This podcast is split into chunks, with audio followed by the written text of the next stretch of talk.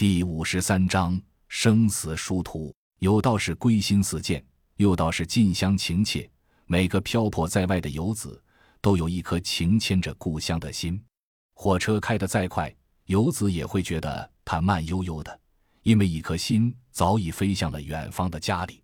那熟悉的街道，至亲的人，饭菜的味道，熟悉而温馨，思念至深，就像妈妈的手在轻轻抚摸着游子的头顶。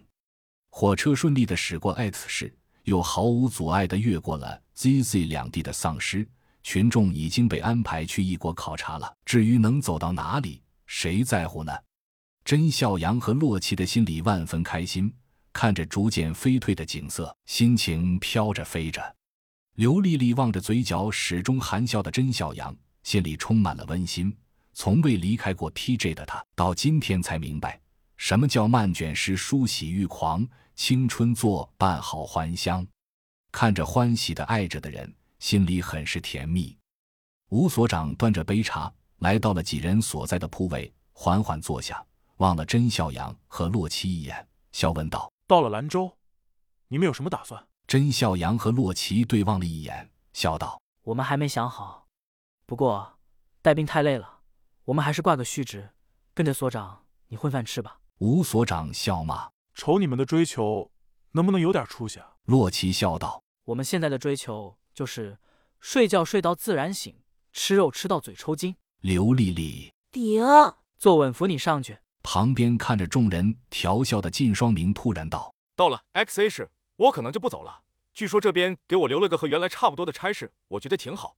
我这人除了做官，没啥别的特长，就准备这样混着了。”甄笑阳笑道：“那就祝你步步高升了，老兄。”几人端起水杯碰了一下。从几个月前灾变之日至今，众人只觉得恍若隔世。尤其是甄洛二人在天津时，虽然信誓旦旦一定要回去，但真正扪心自问，总是会担忧：这一路山高水长，真的能回去吗？如果自己不幸出了什么事，一定要拜托自己兄弟代为遮掩，就说是失踪，至少让家人有个念想。可如今，再有几个小时就要到了，能不开心吗？X A 到了，这座十三朝古都巍然矗立在大秦之地。经过这段时间的全力清剿，已经在市内建立了安全区，覆盖了当时 X A 市区的九成，外围还有大面积的安全种植区。这里不失为末世的乐土，是无数人向往的所在。火车缓缓开进了 X A 站，真小阳。洛奇随着吴所长一起下车，准备去研究所的点上休息。天色已晚，明天一早再出发为宜。忽然，吴所长神色一变，立在原地，用手紧紧捂住了入耳式耳麦，听了半天，缓缓地说了句：“你再重复一遍。”对面又说了一遍，声音很急促，